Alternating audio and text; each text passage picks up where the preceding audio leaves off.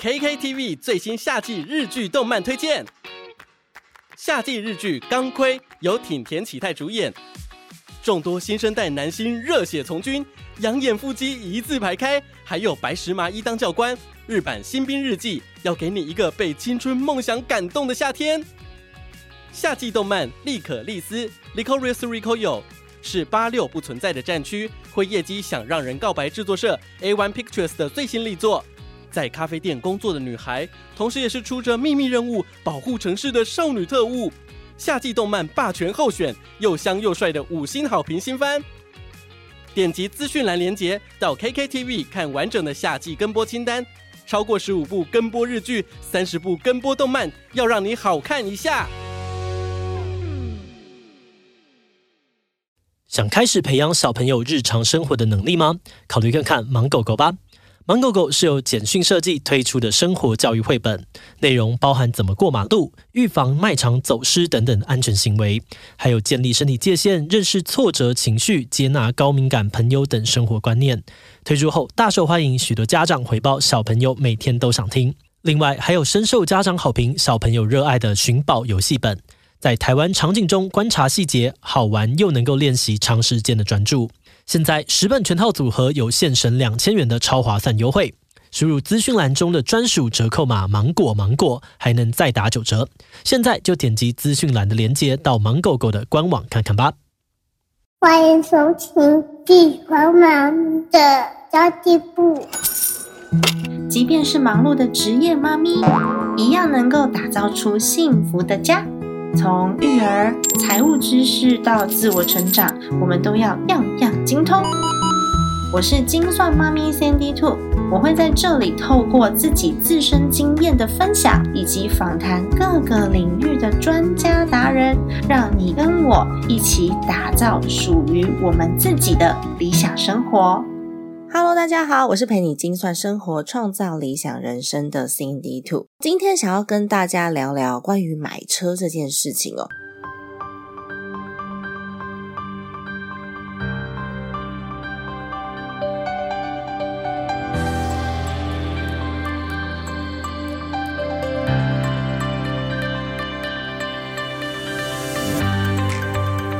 好像买车是很多人的梦想。没有房子，那总该有车子嘛？大家都说什么有房有车有孩子才是人生胜利组啊！我先有个一样两样，应该不为过吧？但其实我觉得买车这件事真的是要深思熟虑的哦。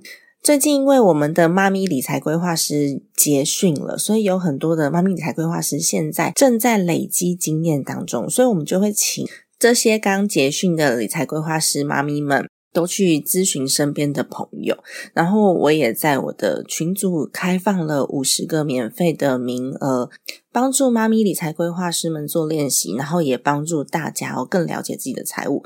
我就发现，天呐，好多人喜欢买车哦，几乎所有的家庭都有车贷，不一定有房贷哦，但是都有车贷；也不一定有孩子哦，但是都有车贷。我就觉得，哇，原来买车对大家来说是件这么重要的事情。所以呢，我想要聊聊这件事，是因为房子。车子跟孩子，其实坦白说，车子是我的最后一个选项，但是呢，它却是大部分人的第一个选项。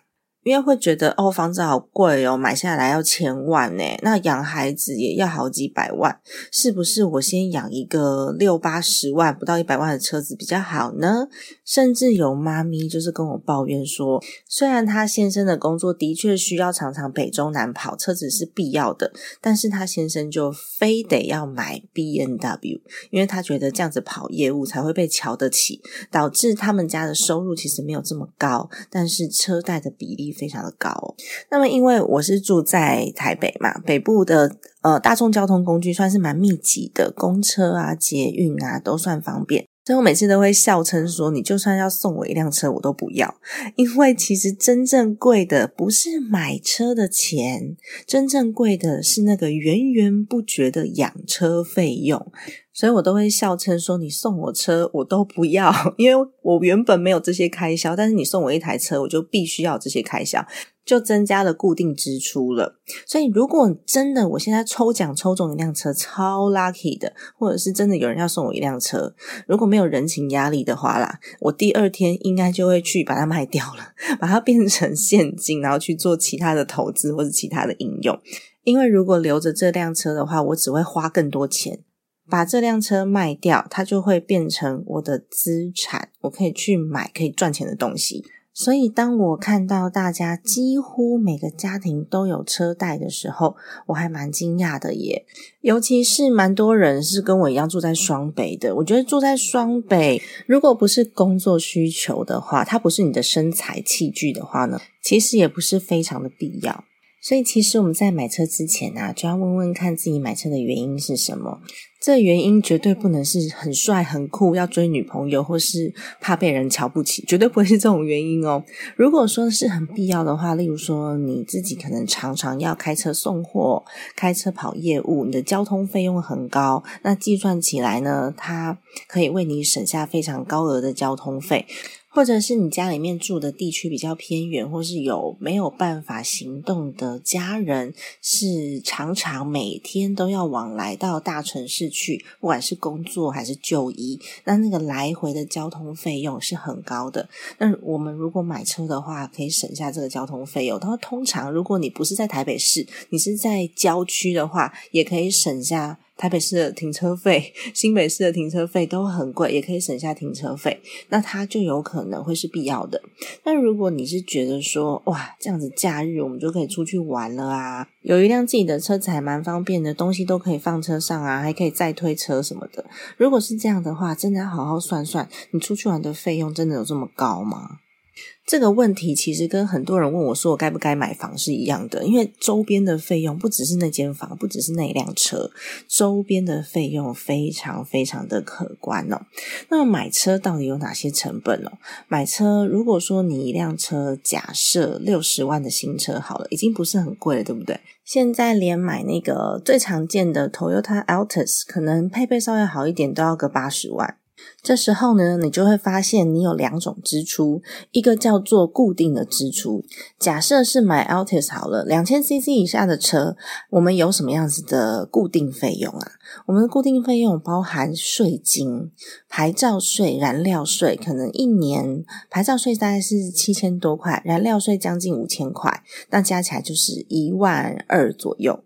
那保险费呢？保险费。第三责任险、强制险，这一定要保的嘛？因为其实法律有规定哦，汽车保险最少一定要有汽车强制险才可以开上路哦。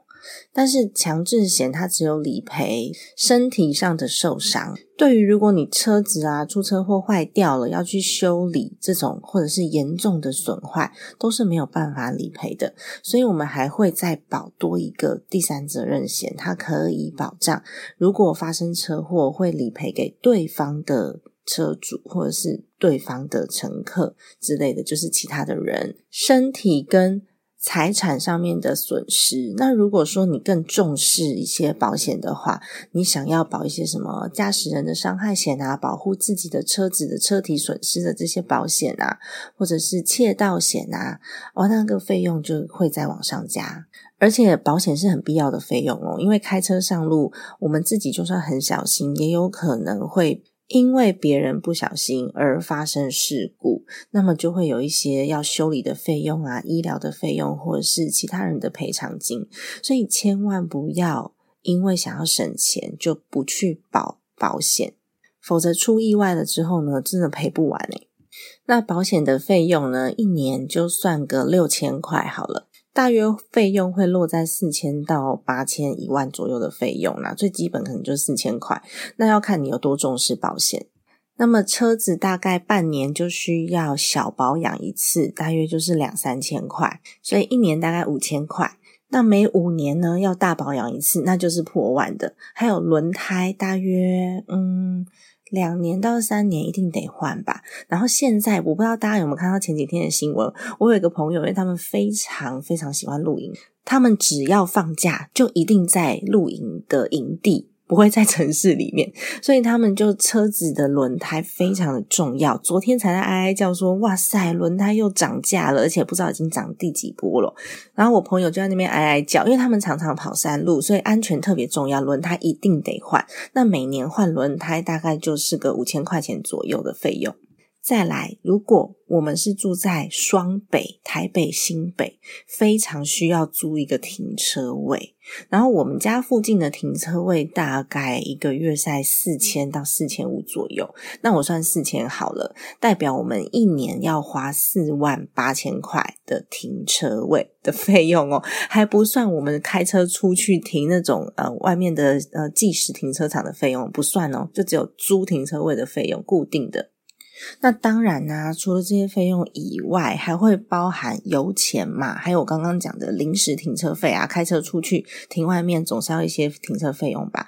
那油钱其实也是蛮高的，尤其是这几年的油价涨幅还蛮大的，很可怕哦。那呃，还有什么样子的费用？我想想哦，还有洗车，对不对？我们如果可以的话，你自己洗车也不是不行啦。但是通常如果在市区的话，很难找到洗车的地方，所以我们一定会洗车啊，打。打蜡，如果说有一些小零件故障的话，要去修一修、换一换，然后甚至有时候不小心被开了罚单，哦，这个其实这种费用说实在的，骑摩托车也会有，但是金额上不太一样而已啦。好，算到这边，我都还没有算到买车本身的车贷哦。我上了 Toyota 的官方网站上面，它非常贴心，就是你选择车款，它就会帮你把车贷给算好。然后我选择了一个 Toyota Yaris，就是比较小的车款。Toyota 用它的优惠方案试算出来的头期款大概是二十六万九千元，贷款金额是四十万，然后贷三十期，贷款呢是零利率，诶真的蛮好的吼。现在很多买车都推出零利率的方案，但是一个月还是要还一万三千三百三十三元，然后要还三十期。如果你什么东西都选最简单的，然后保养啊、车子的轮胎呀，然后保险啊，全部都选最简单的，那最少一年也是十万块钱以上。而且我举例的车款都是那种一千八百 CC 排放量以下的，算是比较常见的小车。那如果说你买的车子是那种 B N W 或是 CC 数比较大的修旅车之类的话，这个费用就是在往上加的。那我就以一年十四万来做计算好了，这些都不含车贷，是车贷还完之后的费用，一年大概十四万左右好了。那一辆车大概开十年嘛，所以就是一百四十万，再加上你买车的费用大约七十万，加起来是两百一十万哦。那如果这个两百一十万，我们把它分成十年，一个月大约是一万七千五百块。我们把这个一万七千五百块拿去投资，会发生什么事？如果说拿一万七千五百块每个月，然后选择一个年报酬率大概六个 percent 的工具。投资时间是十年，跟你车子的使用年限是一样的。那么到期之后，你总累积的这个资产总额大约是两百八十五万。也就是你如果把它拿去投资的话，你的资产十年之后就是两百八十五万。那如果你拿去买车的话呢，你十年后你的资产是负的两百一十万。那负的两百一十万再加上。两百八十五万，这中间的这个差异呢，就是四百九十五万。那就是如果一个二十五岁的年轻人刚出社会就买一辆车，到三十五岁，那么他的损失其实是蛮大的哦。这时候呢，他可以选择他要累积资产还是累积负债。那刚刚这些计算的前提哦，都在于这个车子是非必要的，它不是生活必需品的前提。因为我刚刚讲的嘛，如果你是住在比较郊区的地方，其实你家门口就可以停车，你不需要停车位。然后，如果你每天通勤的这些费用比起你买车还要贵，那当然就是买车啊。或是这辆车你要拿去载货，自己载货跟请别人的车载货，那可能成本比较起来，你就会发现哦，还是买一辆车比较好。所以，他如果说是业务或是工作使用的话呢，这辆车就是你的资产，因为它可以帮助你赚钱。我们只要控制好成本就可以了。但假设不是，是出去玩这件事的话，或者是很下趴可以把妹。这种呢就不太需要。然后再来是要跟大家讲哦，如果说你算一下你的现金流，你发现我们家真的买 Toyota 就好了，我不需要去买到 Benz、B N W，我不需要去买到那些很高级的车，因为其实我刚刚的举例全部都是以基本车款来做举例的。如果你你们家养的这一台车，它本身身价比较高的话，那你要自己去计算一下我刚刚讲的这些费用。通常啊，我如果劝大家不要买这样东西，就一定要有替代方案，对不对？不然出门多不方便呐。但因为我住在双北，所以基本上呢，我每个月的通勤费用大概在一千块钱左右，就是坐捷运或是公车就可以了。那也真的不需要买车，因为停车费就要四千五了。我跟我先生两个人，他骑机车，他的通勤费都不到一千。那我坐捷运，我通勤费大概在一千块钱左右，但一千五可以搞定的事情，我不需要花停车费四千五百块。还可以省下刚刚讲的什么燃料税啊，有的没有的这些费用、保险费之类的。那如果真的要去到比较远的地方，或是带小孩，那我就会叫计程车。一个月你要坐到四五千块计程车，那也蛮惊人的吧？到底是要去哪里？因为我刚刚去那个计程车的网站上面也稍微就是试算了一下，我现在的网站都好方便了，他们都有金额试算的这个表格。那填进去之后，我发现从基隆到恒春要看一下那个计程车有没有打折，有打折的时段是大概八千九百块，那没有打折的时段大概在一万二左右，所以你。坐计程车从基隆坐到恒春，大概就是一万块钱。如果你平均每个月花一万块以上再养一辆车，那么呢，你其实就可以搭计程车，每个月都从基隆搭到恒春哦。进广告喽，我们待会就回来。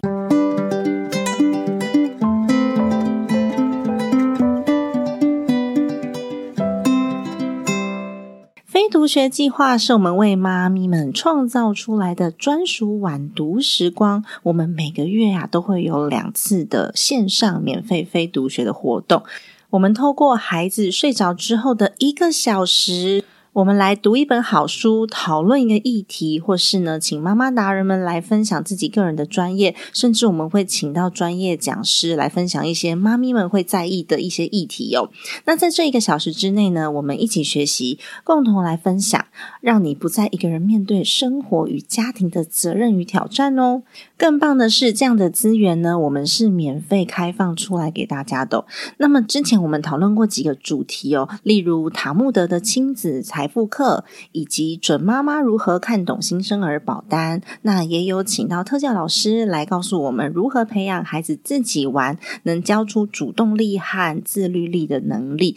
要如何读对书，才能让我们把书中的能力应用在自己生活上，让自己的收入越来越高？以及如果有财务冲突的话，夫妻要如何开始沟通理财？这么多的主题，我们都是开放出来免费让大家学习的。如果你想要观看我们过去所有主题的回放，并且获得讲师用心准备的简报的话，欢迎赞助我们的非读学计划，我们一起陪伴彼此前进，我们一起成为孩子最棒的榜样以及人生的导师哦。相关资讯请参考资讯栏位喽。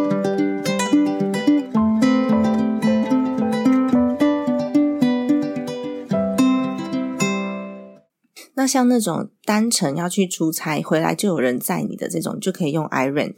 iRent 这种车款呢，五人座的小车就大约一个小时大概是两百三十块。那它通常都会有平日价、假日价。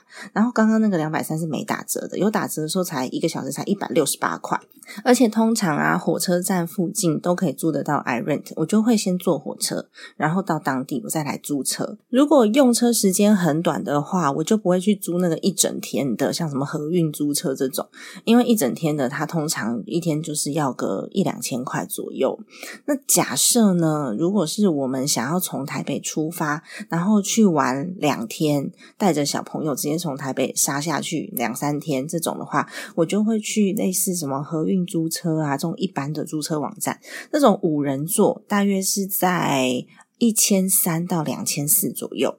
我算一千六好了，两天就是三千二。为什么会是一千三到两千四？因为他们有时候会打折嘛。那如果你是租那种 Honda Fit 或是嗯 T 打这种，大概就是一千三、一千四。那如果是 Altis 的话，可能就是一千五。那如果 Camry 的话，可能就是两千四，大约是这样子的金额哦。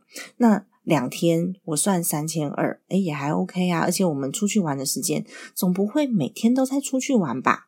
当然，这个可能还要再加上油钱呐。油钱的话，大约都是一两千块，那我就算五千好了。一缸油全部用到空空空的状况之下，那这样子呢？我们以刚刚讲哦，养车一年十万块的情形，我们来计算两天一夜的行程，用租车的加上油钱，我一年可以出去玩二十次。玩两天一夜，玩二十次，每个月都要出去玩。那当然，这个只有计算到交通费用啦，没有去计算到其他的什么呃，你的吃啊、住啊、娱乐这些费用，因为它都是额外的嘛，跟交通无关。光是交通费用呢，两天一夜的小旅行，你可以出去玩二十次，大约就是十万左右。那我刚刚讲我很喜欢露营的那些朋友，他们为什么买车呢？是因为他们一年出去玩的时间何止二十次啊！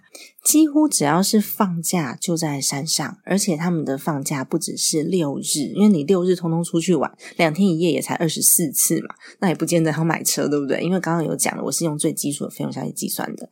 那么他们的情况是，他们是自由工作者，所以一个礼拜大概有五天以上都在山上。这种可能就蛮适合的了，因为对他们来说租车反而不划算哦。那刚刚讲的买车有可能会花到两百一十万嘛，对不对？那一年就是二十一万，这个部分是有把车子本身的车贷算进去的，所以感觉金额会稍微比较高一点。两百一十万，十年一年二十一万，十年有三千六百五十天，两百一十万除以三千六百五十天。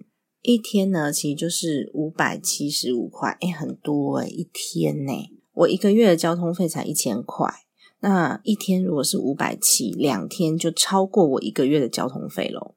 所以真的不要拿自己的资产开玩笑，有没有好好的盘点资产跟理解自己的需求？很重要，而且坦白说啦，我们也不太爱开车，大众交通工具就很方便了。坐上车，我先生也不用开车，然后我们还可以睡个觉休息一下，下车就可以玩了，对吧？千万不要觉得哦，在这个社会地位上有房有车才会得到尊重，其实真的不是这样的。我认识一个上市公司的财务长，就是我常常提到的钟林大哥。他是上市公司的财务长，他自己也有开会计事务所，也也有各式各样不同的领域的投资，什么餐厅啊，有的没的这些投资。他就跟我讲说，他才不喜欢开车嘞，他很喜欢坐大众运输工具，可以上车就睡觉，然后休息好，张开眼睛就到了。而且环保爱地球，降低废气跟碳的排放量，这就是一个选择啊！不一定是有房有车才有社会地位。我有能力的时候，我可以选择我要有，或是我不要有，我不在乎别人怎么看我。那撇除一些交通有些不方便的地方，就是其实自己。自己有拥有一辆车，最方便就是哦，开车就可以出门了，东西不用搬来搬去，下雨天不用淋雨。但是如果你真的仔细的去算一算这些隐形的成本有多大，还有买车跟不买车，十年后的你资产会差异多大，你仔细算出来。你就会知道说这个东西对你来说到底是不是必需品了。假设真的是必需品，我鼓励你可以去拥有这一辆车。那如果不是必需品的话呢？我们又住在像呃像我是住在大众交通运输工具比较方便的都市里面，那其实它就是一个非必要的成本喽。那会讲到这个部分啊，是因为最近也有听众朋友在咨询的时候，他就有把他自己的这些贷款金额，然后还有他现在的现金流列出来给我看。然后我看了一下，再看他，他也是住在新北地区，然后还有他用车的需求，我就跟他说，其实他的状况非常好解，完全是可以秒解决的事情，就是把那辆车给卖掉，改做计程车。因为他其实用车需求并没有这么大，是因为先生很喜欢，所以才买那辆车。那导致呢，他们现在有负债，然后甚至借了信贷。那其实把那辆车卖掉之后，所有的问题都解决了，连现金流都变成正的了。但是就很需要跟先生沟通。所以如果大家有这样子的困扰的话，跟先生沟通之前，我们先把成本稍微列出来，因为男生是非常需要证据跟数据的这个体现，他们才会比较有感觉。那我们把它列出来之后，不只是告诉他说我们白花这些钱哦，我们还可以告诉他说有什么样子的替代方案。那这些钱可以拿来做什么？像我刚刚讲的，假设我买一台 Toyota Altis，我十年得花这么多钱，我得花两百一十万。那这两百一十万，我还可以拿去做些什么？其实这两百一十万，我可以让我的孩子去受非常良好的教育，比如说实验小学、双语小学等等，一年可能就是个二十万，就是那一辆车了。把这个车子卖掉，可以拿去培养孩子，会不会更有意义？不一定是累积资产啦，累积资产是因为计算出这个数字让大家觉得比较有感，可是我们还可以拿去做很多其他的事情。不一定要死存钱，就像刚刚讲的，我有可能可以让我孩子去念双语小学、实验小学，或者是每年暑假都去不同的国家参加营队，增加他的视野。这是不是二十万可以办到的事？其实是哦。所以为了那一辆车子，我们损失了些什么？然后有哪些机会成本？这也是我们需要去思考的。我们再来决定到底要不要买车。所以要买车呢，先思考几件事情。第一件事情，你买车的原因是什么？它是必要的吗？还是非必要的。第二个是你现在的资金充不充裕？假设我本身就是薪资很高，我也不缺这二十万，那当然无所谓啊，对不对？我或许我每年花个三五十万养车，养好一点的车也没有关系。但是假设资金不充裕的情况之下，就像我刚刚讲的，就是咨询的几位听众的这样子状况，就是他本身已经有贷款了，然后还贷了信贷，这可能就不是资金充裕的情况了。我们可能就要去考虑这个车子的必要性。然后还有机会成本有哪些？我们为了这辆车会损失什么样子的机会成本？那像我刚刚讲的，我最重视的就是孩子的教育，所以我可能会选择让他去念实验小学。或者是我让他念公益小学，然后把这个费用省下来，然后每年暑假送他出国一次，大约花十五万左右，然后让他去各个国家体验不同的文化跟生活，去参加营队、当地的那种 local tour 之类的，那都是一个选择哦。要看我们自己的价值观在哪里，而不是说，哎，我现在想要买车，我就一头热的什么都不管就下去买了。那有很多人真的是。只有想到那个车子本身的金额，想说哦，那头期款大概三十，然后贷款四十万，然后可以还三十起，哎，好像不错，我负担得起哦。但其实隐藏成本真的蛮多的，有时候就会牺牲了自己的生活品质了，或是孩子的教育，或是呢会需要去延长自己退休的年限，那都是一种机会成本。所以其实我们在下任何决定的时候，这种隐藏成本呢，都要去想到。那么希望今天的节目有帮助到你，因为今天的节目有很多的数字，所以呢，我觉得稍微比较用听的会比较复杂一点。听的你就知道说哦，这些钱这些钱。可是如果你真的要列出来跟先生沟通的话，嗯，我近期我可能找个时间呐，给大家给我一些时间，因为我整理文字大概都要三四个小时以上。然后我又很粗心，常常打错字，然后标点符号什么来来回回的，可能四个小时跑不掉。我整理文字，然后把它放在我的呃部落格，那我会公告在我自己的粉丝团，请大家加入我的粉丝团。如果你有需要的话，你就可以稍微去看一下我什么时候会把它剖出来，给自己一些压力，好不好？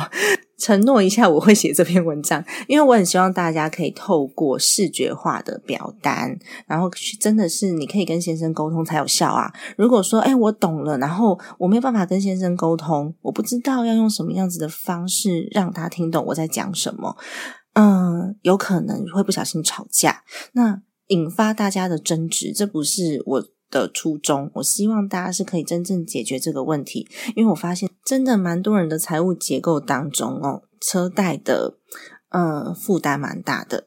房子我倒是觉得还好，当然如果你不要过度的买房，因为有些人是过度的买房，然后嗯没有计算到自己的能耐，就变成现金流卡住了。但是坦白说，房子它至少就还是个资产，我我住在里面也是省租金嘛。只是有可能这个现金流没算好，还是会造成一些家庭经济压力。不过它至少是个资产。那车子的话，坦白说，其实我看了一些大家的案例，我发现有蛮多人是非必要拥有一辆车，但是他拥有一辆车去损失到他未来有可能的机会成本，我觉得还蛮可惜的。像我刚刚计算的啊，买车的话呢，十年它是负两百一十万，然后把这些钱拿去资产累积六个 percent 的工具，它的累积起来的资产是两百八十五万，相加一正一负，差异是四百九十五万，非常非常的惊人。如果可以用这样子的数字去跟先生做沟通，用机会成本的概念去跟他做沟通的话。心平气和的解决这些问题，我觉得是蛮好的一个回馈，然后也是蛮好的一个讨论，可以把双方的想法交换。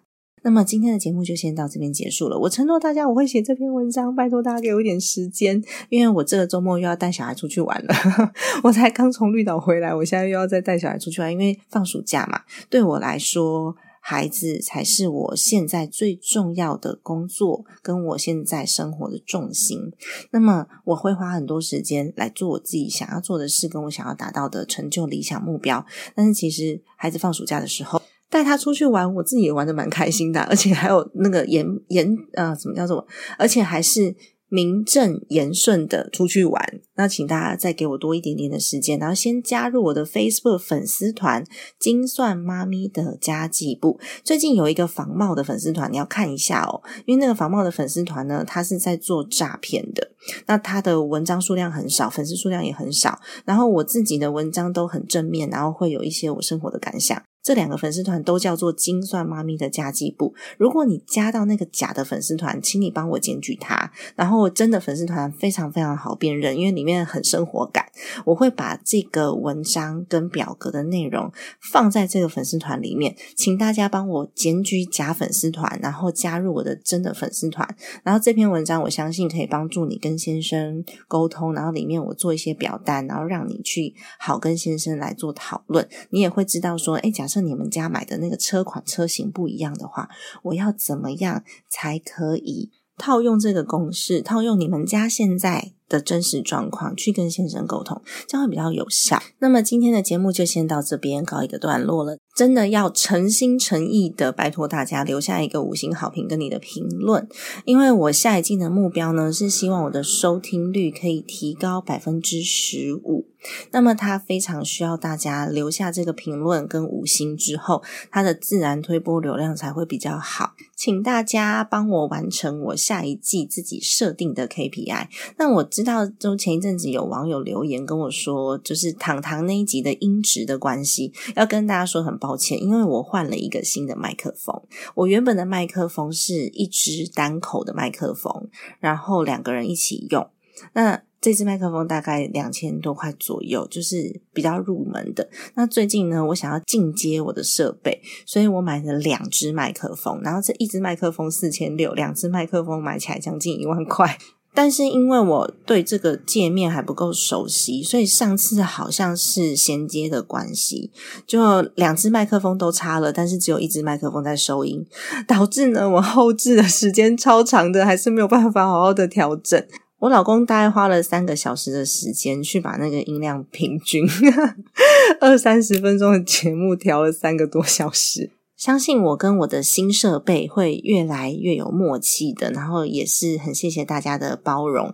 因为跟糖糖录的那一集真的稍微有一些爆音，有可能会让耳朵有一些压力的。那么我会尽力的去做这方面的改善，然后我也升级了设备，跟大家报告一下喽。那么家庭理财就是为让生活无虞，分享这期节目，让更多的朋友透过空中打造属于我们幸福的家。我们下一集再见喽，拜拜。